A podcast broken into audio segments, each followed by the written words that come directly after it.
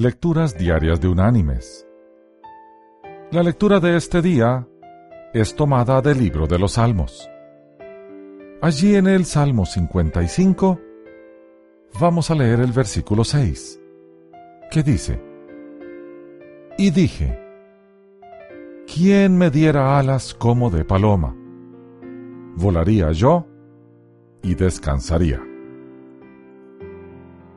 Y la reflexión de hoy se llama ¿Qué te mantiene preso?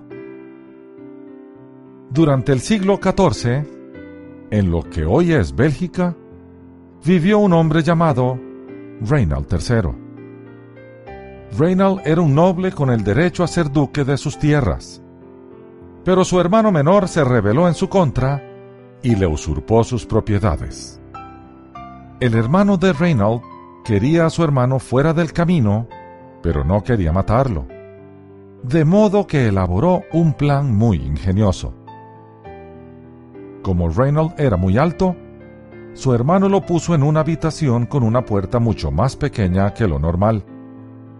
Si Reynolds bajaba algo de peso, podría pasar por la puerta y se le dejaría salir. De hecho, su hermano usurpador le prometió que si lograba salir del cuarto, le restituiría la libertad y su título. Pero Reynald no era un hombre de disciplina y su hermano lo sabía. Todos los días ordenaba que llevaran comidas deliciosas al cuarto de Reynald y Reynald se las comía.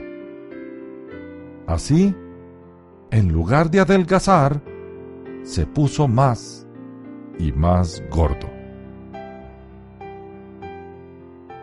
Mis queridos hermanos y amigos, una persona que carece de disciplina está en un calabozo sin barrotes. ¿Están nuestros hábitos haciendo de nosotros unos prisioneros?